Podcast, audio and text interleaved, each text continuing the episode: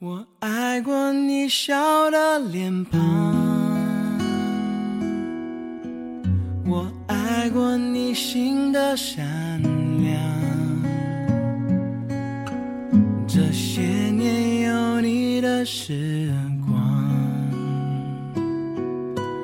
把我的孤独都照亮。我昨天晚上梦到你了，他在电话另一端说。我说，嗯，梦见我们分手了，就在郊外那个大平台上，你还穿着横条纹的短袖衫。他说，今年冬天一点都不冷。我站在图书馆外面的小路上，踩着厚厚的梧桐树叶，接他的电话。我从梦里惊醒了，凌晨四点，醒来发现自己满脸都是泪水。他说：“就在我难过的时候，我才忽然反应过来，我们好像早都分手了。”他又说：“我不记得我们具体分手多久了，大概三年，大概三年半。只知道如果我们没有分手的话，到现在应该是四年零三个月。”我早把他的联系方式统统删去，我也天真的以为我也再不会想起。可是记忆是个和爱一样诡异的家伙，它总是偷偷潜伏在我内心深处，趁我不注意的时候，它便蓬勃张狂。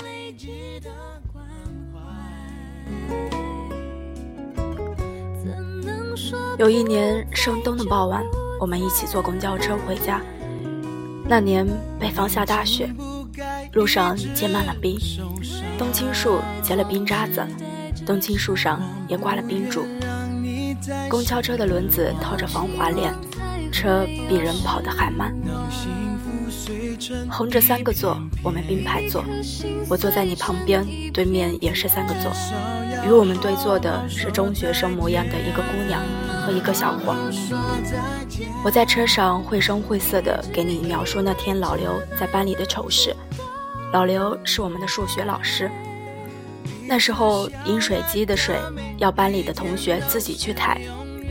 那天上课铃响了，去抬水的同学担心搬着水桶影响老师上课的情绪，就把两个桶放在了教室门口。冬天的教室门挂着厚厚的窗帘。老刘上课上到一半，说他要回办公室拿卷纸，一掀门帘，一个大步流星，连人带桶一起滚在了走廊里。我哈哈的笑。你也哈哈的笑，坐在我们对面的姑娘小伙显然是听到了我声情并茂的故事，一起哈哈的笑。窗外雪融浮动，雪天路滑，路上一个摩托车窜出来，司机猛踩了刹车，公交车在一片骂声和惯性中停在了北方寒冷的冬天。我头顺势抵在了你的一侧肩膀，对面的姑娘。她也抵在了那个少年的肩膀上。下车时，你紧紧地抓住了我的手，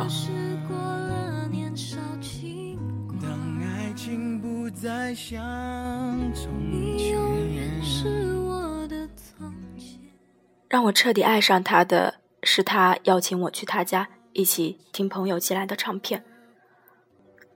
我从来都是个五音不全的人，庆幸的是，我从来不以为耻。所以我能在高兴的时候大声唱出跑调的歌。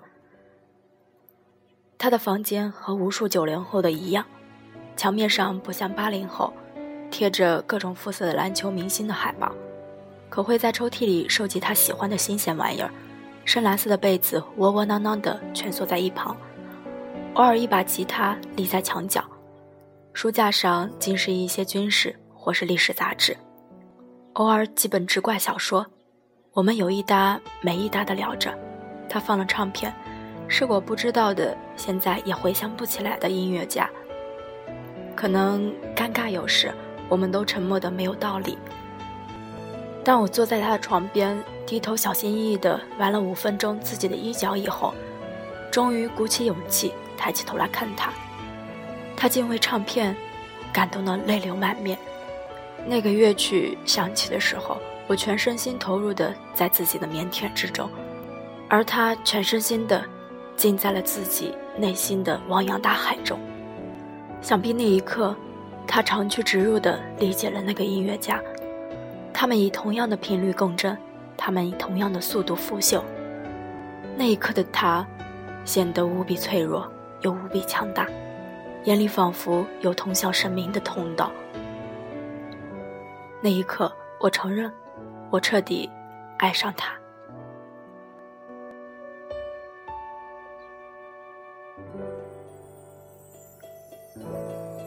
我们曾经在青春期的荷尔蒙里翻涌过，我们一共超过 n 加一次，每次都在 n 减一的时候，我们义正言辞地警告对方这是最后一次，每次也都在第 n 次，我们莫名其妙的和好。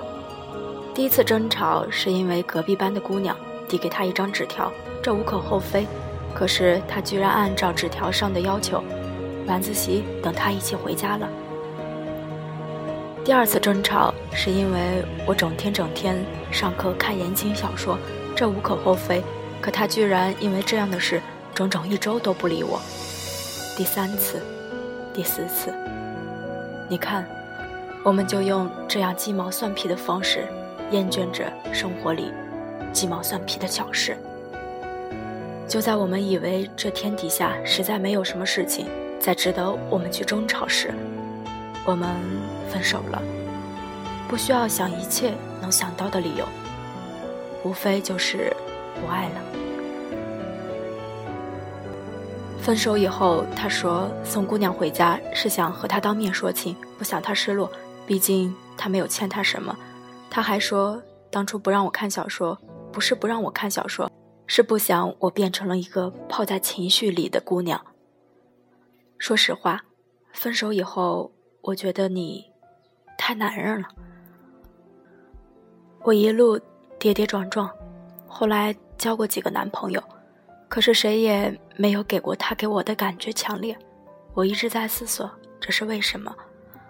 后来在读《挪威的森林》的时候，看到一段渡边君对初美的描写，有了豁然开朗的解答。初美是渡边好友的女朋友。按渡边的话来说，初美长得不算漂亮，她所发出的不过是微不足道的力，然而却能引起对方心灵的共振。它类似于一种少年时代的憧憬，一种从来不曾实现而且永远不可能实现的憧憬。这种治愈燃烧般的天真烂漫的憧憬，我在很早以前就已遗忘在了什么地方。甚至很长时间里，我连他曾经在我心中存在过都未曾想起。而初美的震撼，恰恰是我自身的一部分。他给我的记事，唤醒了我身上长眠未醒的一部分。他不仅给了我一段男女相恋的甜蜜时光，还给了我一个作为异性的充满理性与逻辑的视角和思考。他不仅给了我一个作为男朋友的关心和温柔，还给了我一个作为朋友的真心真意的劝诫和勉励。我们在一起的日日夜夜，长相厮守的日日夜夜，偶尔一个人的日日夜夜，宁愿时间静止的日日夜夜里，他都在唤醒我的一部分。然后离开他的日日夜夜，所幸他唤醒我的，我都保管着。带去下一个日日夜夜。大概十年前，发小问我你会喜欢上什么样的人？我摸摸脑袋，想着从小和我一起长大的邻居哥哥，说我想找一个和我一起长大的人。十年前，我十二岁，他也十二岁，我们还不认识。大概六年前，我坐在他后面，我用圆珠笔在他背后戳他。我默默的写着办证的小纸条，贴在他身后，他从不介意。六年前，十六岁，他也十六岁，我们刚认识没多久，大概四年前，我给他写，我的身体里住过一生至今每个冬天的雪，住过大海，住过这世间所有流浪的爱人。他问我是马良的坦白书吗？四年前我十八岁，他也十八岁，我们好像从小一起长大。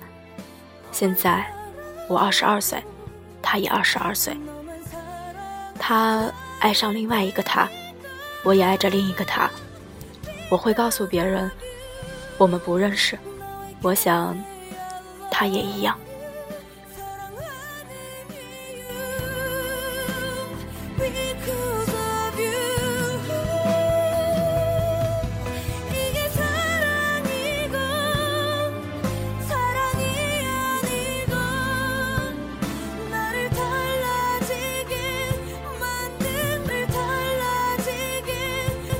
我们曾有无比尖锐刻薄的话讽刺过对方，我们曾经在一起将彼此的鄙薄和不堪完完全全的展露了给了对方。接着，我们又用无限的真情和眼泪告白对方。在泛滥的荷尔蒙中，一切都单曲循环。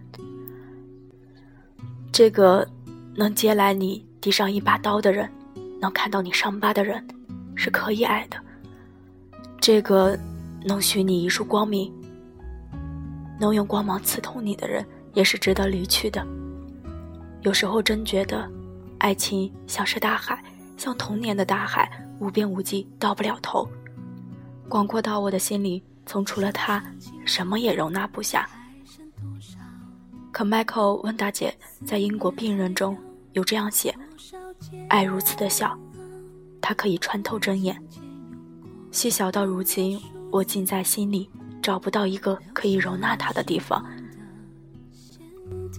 可没和你在一起，我也很高兴。当我想起你的微笑，无意重读那年的情书，时光悠悠，青春记得那段相知相许美好，都在发黄的信纸上闪耀。那是青春失去记号，莫怪读了心还会跳。你是否也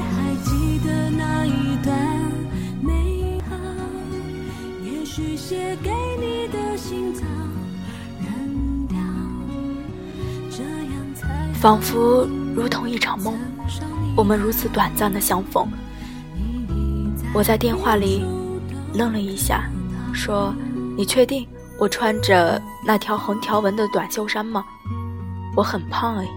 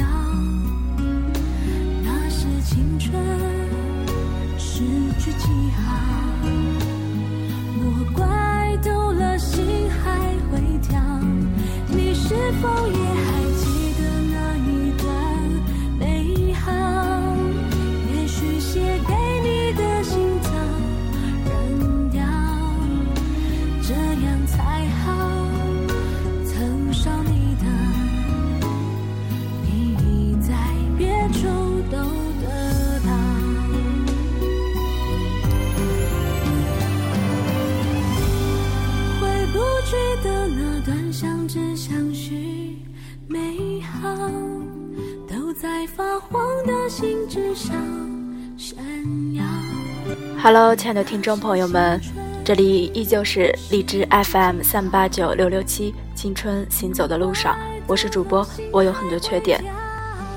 今天给大家讲的小故事来自《没和你在一起》，我也很高兴。那谢谢大家的收听，大家晚安。